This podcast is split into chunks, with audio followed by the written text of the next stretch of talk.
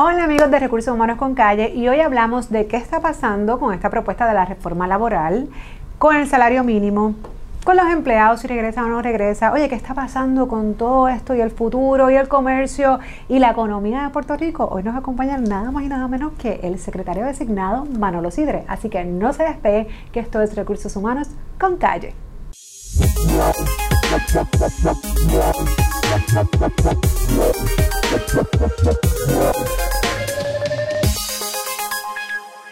Saludos amigos de Recursos Humanos con Calle y hoy agradecemos que nos encontramos aquí en las oficinas del Departamento de Desarrollo Económico y Comercio de Puerto Rico con el secretario designado Manolo, Manuel, ¿verdad? De cariño. Manolo, sí, Manolo, de Manolo, Manolo. Manolo, ¿Cómo estás, Manolo? Pues te, te confieso que estoy un poco cansado, pues no te estoy, no te estoy mintiendo, pero con mucho entusiasmo y con muchos deseos de, de echar para adelante y de, y de convertir esta agencia de desarrollo económico y comercio de Puerto Rico en el ejemplo de, de servir, en el ejemplo de agilidad, en el ejemplo de eficiencia y en el ejemplo de servicio al cliente. Así que es una tarea ardua, pero no es algo que, hayamos, que no hayamos hecho antes, así que estamos aquí. Claro, y lo que, y lo que aspiran muchas eh, agencias, ¿verdad? Y oficinas de gobierno, especialmente esa parte de servicio al cliente, ¿no? Que, sabemos que hay que incide mucho en recursos humanos, que es lo que tú manejas. Claro, claro. Sí, por eso, por eso lo menciono. Eh, mira, Manolo, hay, hay, hay muchísimos temas que obviamente podemos abordar, pero hay unos en particulares que las personas. ¿verdad?, que atienden o que siempre escuchan el podcast se inclinan o están bien interesados, y uno de ellos es la famosa reforma laboral, que yo sé que has estado involucrado y has estado hablando sobre el tema bastante, sabemos, ¿verdad?, a lo que realmente, o, o- o la forma correcta, ¿no?, es que la ley número 4 que se aprobó ya hace unos años atrás, en el 2017, que entre algunas cosas que cambió, pues hubo algunos beneficios a los empleados, ¿no? Que, que se, les, eh, se les quitó, por decirlo en buen español, o se, se les redujo. Eh, y por ahí había sonado la derogación, pero ahora sabemos que realmente pues hay unos planes de, de enmendarla, no necesariamente de derrogarla. Cuéntame, Manolo, ¿qué nos hablas de eso? ¿Qué es lo que se está cocinando por ahí? Mira, Jessica, es, es un proyecto de, de la Cámara eh, que nosotros participamos como deponentes del mismo. Y, a mí me parece, ¿verdad?, que una de las cosas que, acompaña a un ser humano es que tú eres dueño de lo que dices, pero también eres dueño de lo que las consecuencias de lo que dices. Así que yo estoy en récord hace mucho tiempo en relación a este tema de la reforma laboral. No vengo ahora, no puedo venir ahora porque sea secretario designado a cambiar mi postura. A mí me parece que la ley 4 eh, fue una ley eh, accidentada, fue una ley que no se atendió de forma robusta la verdadera reforma electoral que necesita Puerto Rico de cara al futuro. Y obviamente, pues, este intento en esta ocasión de, de- de reformar la ya reformada ley laboral, pues también me parece que está atendiendo de forma específica el corto plazo y no está mirando el, el perfil del empleado del siglo XXI. No está mirando eh, de forma robusta eh, el rol de la mujer, eh, el rol del hombre en la crianza, el trabajo a distancia, las exigencias de la tecnología, la, la- la- la inteligencia artificial, que ya es un hecho y que está por ahí. Eh, y me parece que, que tenemos, o tuvimos, o todavía tenemos, porque es una, es una reforma o una ley que va ahora al Senado, para, para atenderla de forma progresiva. El señor gobernador eh, ha sido claro en su, en su proyecto en su proyecto fiscal y en su proyecto de, para su administración, de que Puerto Rico debe ser una jurisdicción atractiva para hacer negocio. Y no podemos perder de perspectiva que de la misma forma que la educación, la salud, la seguridad, las reformas laborales son extremadamente importantes para que haya un ambiente de oportunidad, para que haya un ambiente de desarrollo mirando las dos latitudes. La latitud del empleado, muy importante, y la latitud del patrono. Y me parece que otra vez la impresión que da, no estoy categorizando nada, la impresión que da es esta, esta lucha eterna entre el sector productivo y el que trabaja, cuando en vez de estar separados en una lucha, deberían estar integrados en una solución. Y no creo que la reforma laboral, y me refiero a la ley 4, estoy tocando lo que han hecho ahora, no atiende ni atendió nunca a esa realidad. Por lo tanto, muchas veces pensamos que fue insuficiente. Y entonces, pero lo que se está proponiendo ahora, o sea, sí lo que está ahora mismo en la Cámara, eh, ¿qué nos tienes que decir de eso? Lo que hace es que devuelve, devuelve unas, unos derechos que yo no tengo problema ninguno que los haya devuelto, como son los días de vacaciones, por ejemplo, como es el término de probatoria. Yo creo que si una persona no es lo que tú estás buscando a tu negocio, a tu trabajo, pues yo creo que tú tienes que darte cuenta rápido y si no te das cuenta rápido, fortalece tu negocio para que te des cuenta rápido. No puede ser bajo ningún concepto una reforma que ponga en peligro los años de servicio, porque yo creo que ese, ese patrono tuvo a su vez eh, tiempo suficiente para evaluar ese personal. Yo creo que fue una, la, la ley 4, Jessica, cuando la miramos en el contexto, yo no creo que fue dirigida al sector privado, fue dirigida al gobierno, dentro de un plan del gobierno. Y me parece que como aquí se legisla a veces para un sector y se pretende cubrir todos los sectores con lo mismo, pues obviamente hay dicotomía entre una cosa y la otra. Así que, eh, otra vez, el, tema, el tema de, de la reforma laboral esta vez otra vez revisada por la Cámara y, ahora pasa al Senado, eh, creo que se queda corta desde el punto de vista de, los tiempos y desde el punto de vista de la competitividad global que tanto Puerto Rico necesita para insertarse y asegurar que su futuro eh, de sus generaciones sea, sea, sea estable y no sea un, un vaivén que nos ponga en peligro el desarrollo. O, o, todos estos temas que pues la realidad es que son muy importantes, en vez de agruparlos en esta reforma como menciona, pues probablemente van a venir diferentes legislaciones aparte, que entonces cada cual por su cuenta va a querer crear y entonces si vamos a tener un montón de, de, de las ya que tenemos que tenemos que administrar, pues muchísimas otras más no, que a lo mejor vayan atendiendo estas necesidades que menciona. yo pienso que las reformas fiscales de desarrollo económico, laborales. Yo creo que deben de ser proyectos a largo plazo, que trasciendan los eventos electorales de cualquier gobierno, ¿verdad?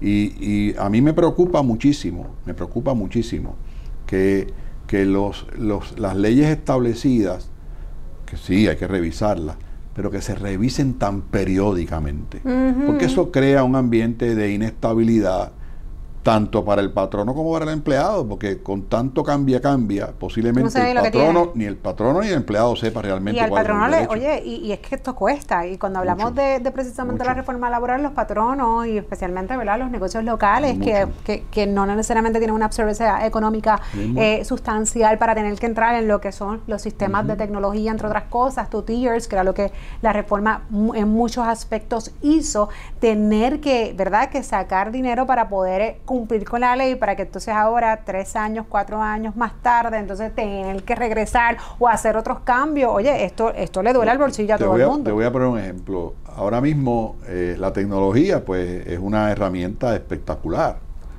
pero ¿cómo yo trato que yo a Ana María, mi directora de prensa, yo le envío un email a las nueve y media de la noche? Y ella se siente posiblemente con sus hijos en la mesa de comer o en la mesa de, o ver televisión y tenga que contestar un email que le mandó su supervisor. ¿Eso entra dentro de qué? ¿Quién cubre eso?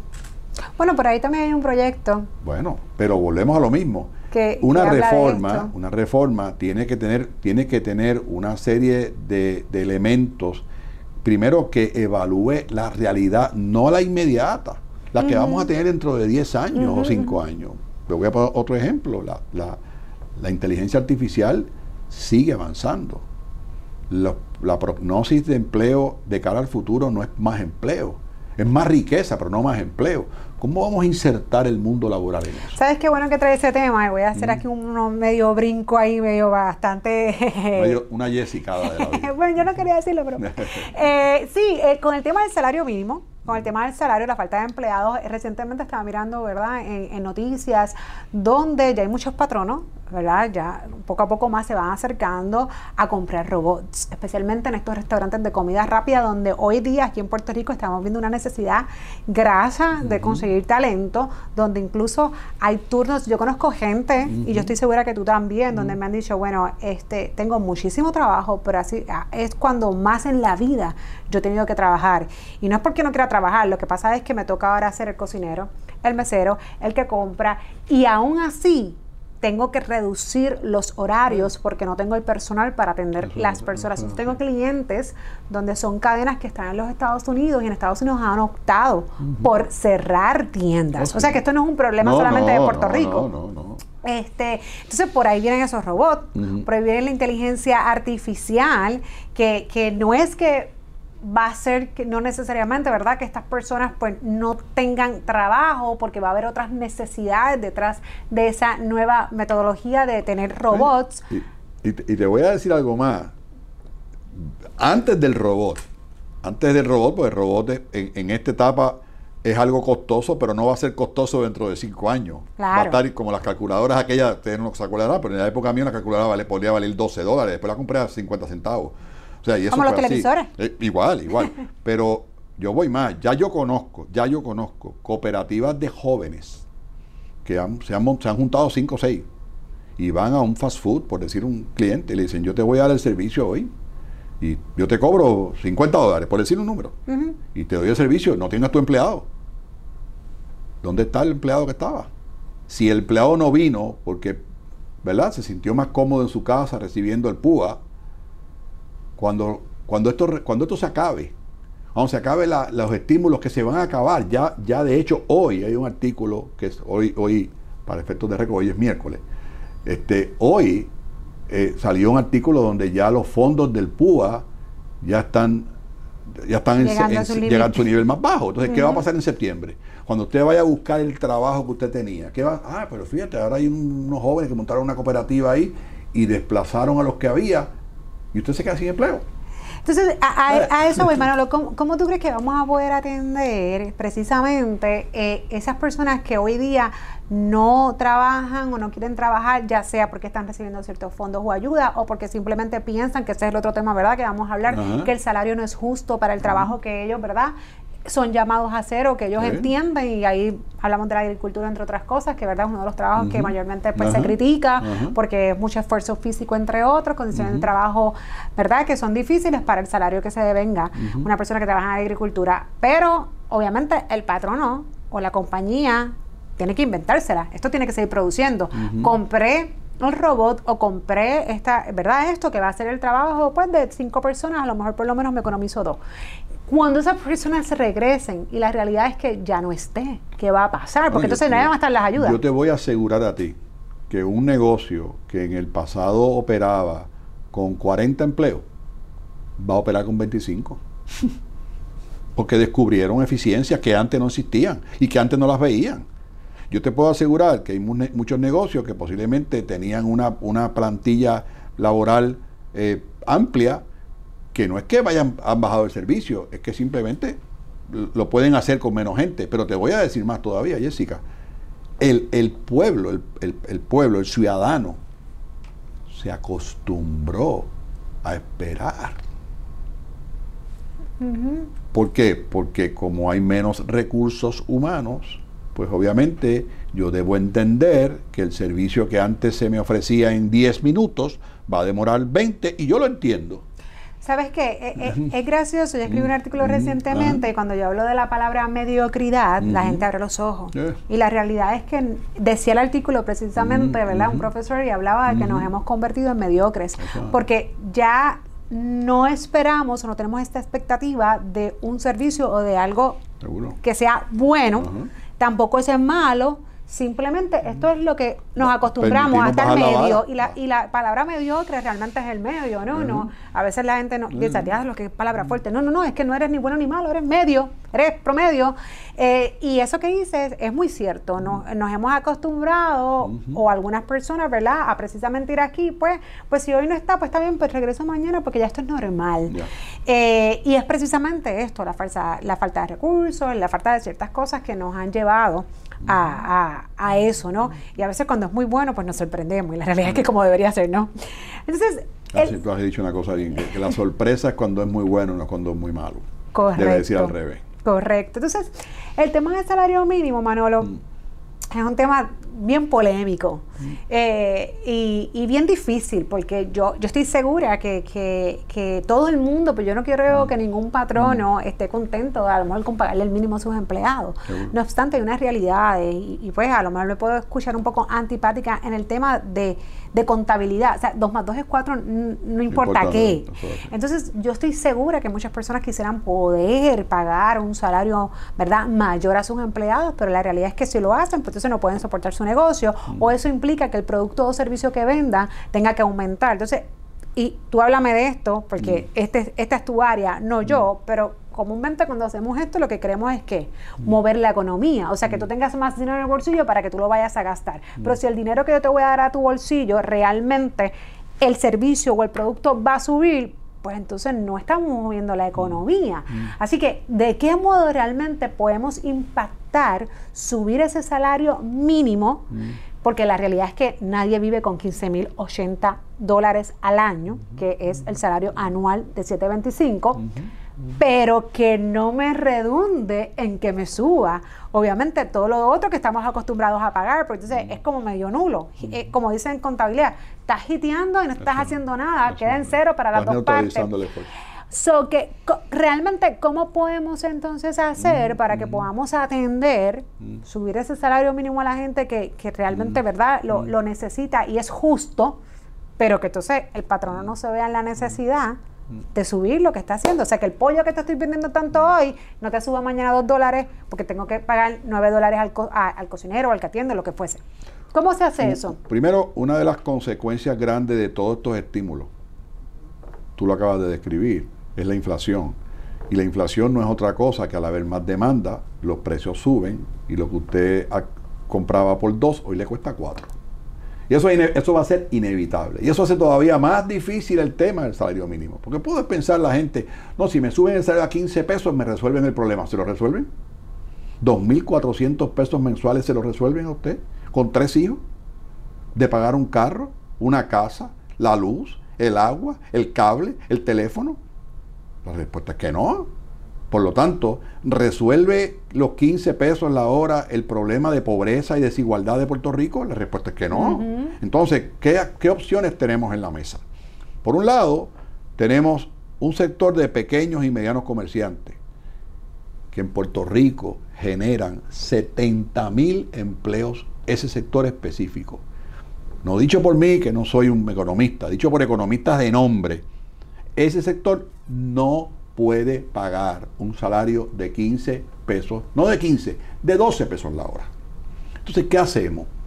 Pues mire, vamos a tirar un discurso populista y vamos a subir el salario a 15 pesos y porque eso es justicia laboral y que yo puedo creer eso, yo estoy, a, es más, estoy a favor de ese, de ese, pero tenemos que ser responsables de que van a desaparecer miles de negocios pequeños y medianos que al final del camino no van a poder. O empezamos a mirar esto desde dos crisoles importantes. El primero de ellos es el compromiso de todos, la legislatura, el gobierno, el sector privado, por reducir los costos de vivir en Puerto Rico. ¿Y qué es reducir los costos? ¿Bajar la leche? No. Reducir los costos es que la vivienda esté cerca de su trabajo.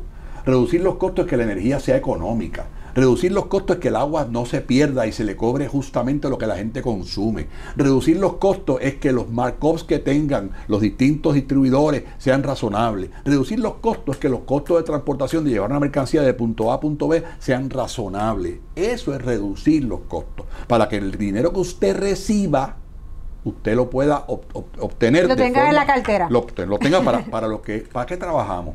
Para pagar nuestras casas, el carro, la educación de nuestros hijos, Oye, me pagan un viajecito aunque sea San Tomás, tú sabes. Y, realmente sabemos que ni a 7.25, ni a 8, ni a 9 eso da.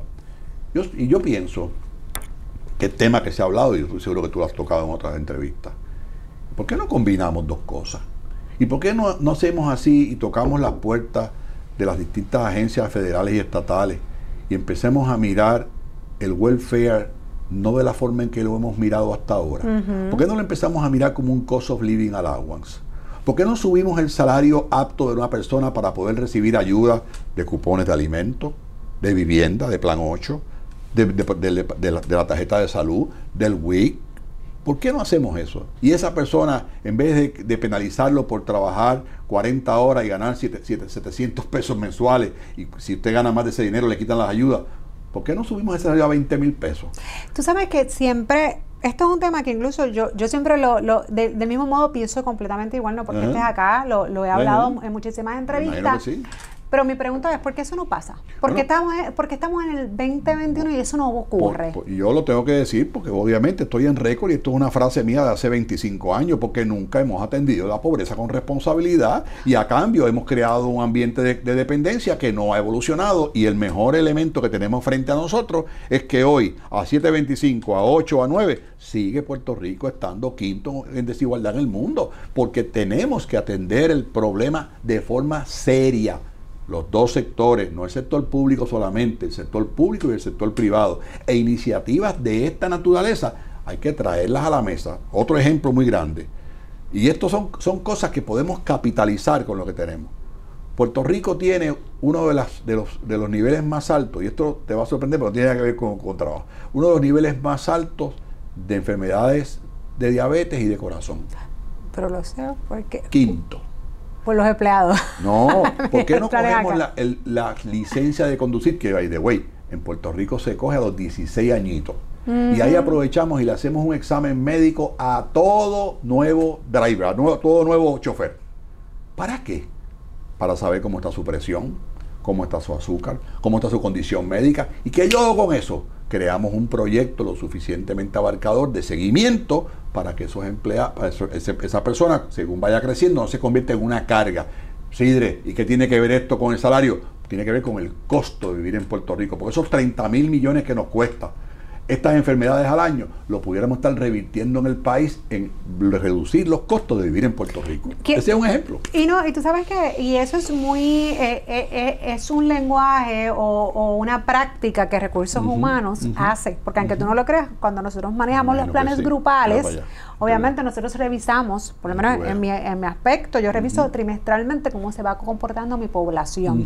Y por eso no me sorprende cuando hablas de diabetes, porque siempre es el problema principal, el uso mayor de hospitalización y de medicamentos en estos grupos. Entonces tú dices, bueno, pues este es tu problema, vamos a atenderlo preventivamente, que es básicamente lo mismo que tú estás diciendo. Claro, yo lo hago en el trabajo, con los planes grupales, tú lo estás haciendo desde que, el, de que desde la persona, ¿no? Fíjate, Jessica, a mí me preguntan qué es desarrollo económico. Desarrollo económico yo lo veo como una sombrilla grande que tiene que incidir en todas las áreas de la vida.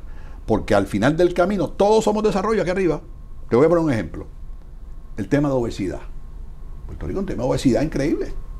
Lo hay. Muchos dicen que se come mucho fast food. No, hay un problema de obesidad, hay un problema de educación alimentaria.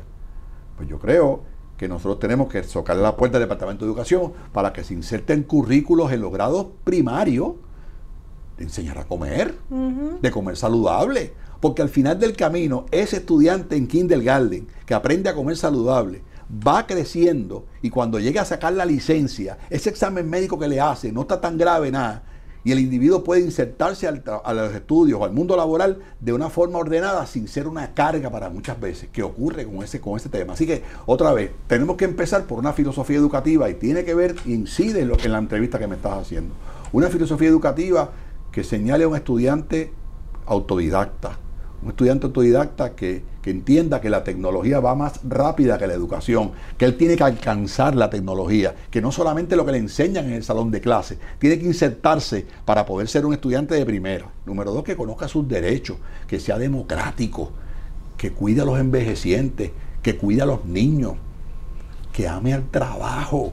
Precisamente para cuando vengan pandemias como el COVID-19, donde vienen estímulos Sí, gracias a Dios que me están dando este dinero, pero yo continúo trabajando porque ese mensaje hay que sabérselo llevar a quien diseña estos estímulos. ¿Sabes qué, Manolo? Has mencionado algo y es esta mm. parte de amar al trabajo. Y recientemente las instituciones educativas del país, eh, yo he escuchado, ¿verdad? Y la mayoría de la promoción, sin decir ninguna, pero sin decir alguna en, particular, van dirigidas a crear emprendedores.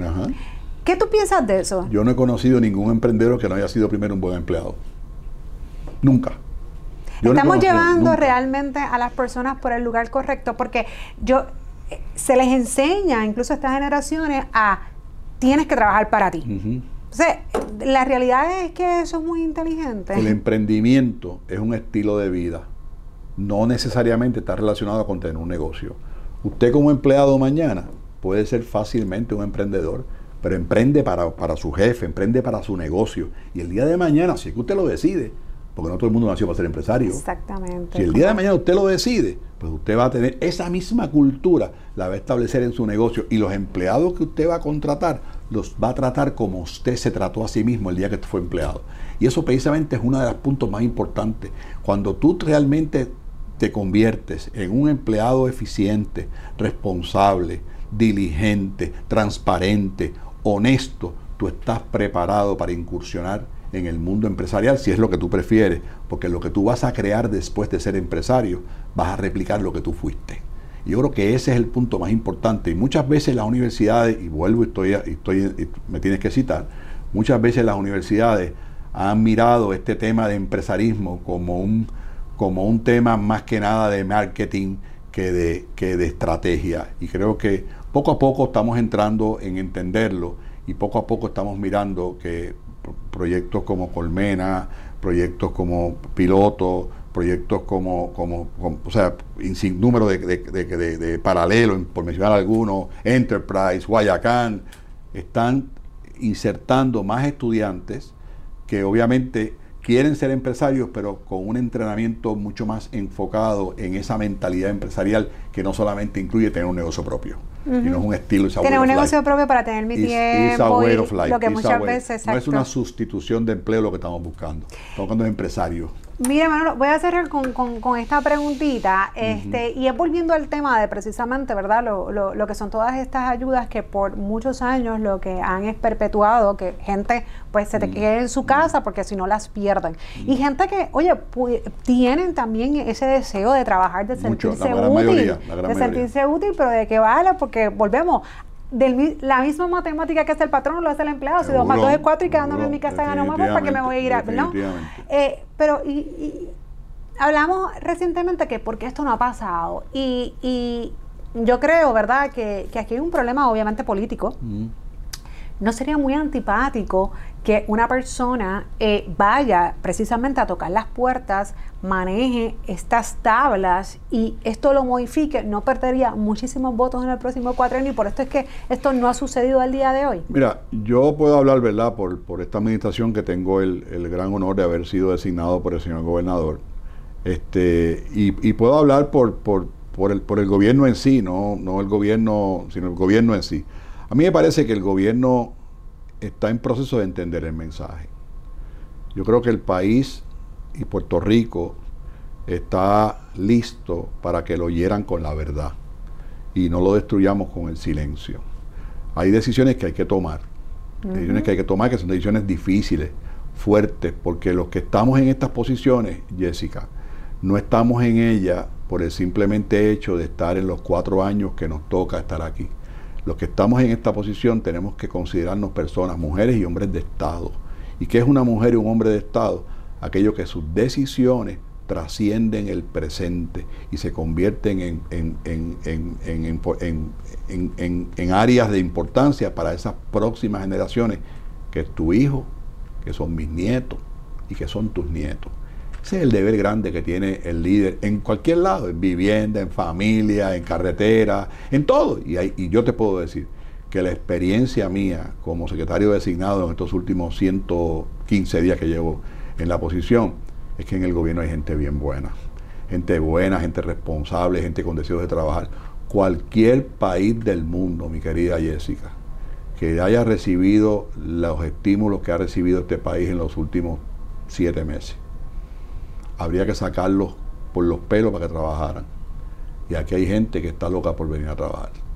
Así que nos me parece a mí que no podemos dejarnos llevar muchas veces por algún mensaje de, unos pocos, cuando realmente el colectivo mayor es responsable y nos toca a todos los que estamos en, este, en esta agencia hacer lo posible por mejorar la calidad de vida, por mejorar la desigualdad, por, por erradicar la pobreza y yo creo que una de esas cosas que podemos hacer es combinar el trabajo con la ayuda social, no llamarle más nunca dependencia, llamarle un cost of living allowance que, que, que cumpla, aparte que muchos negocios no pueden cumplir por la naturaleza del negocio.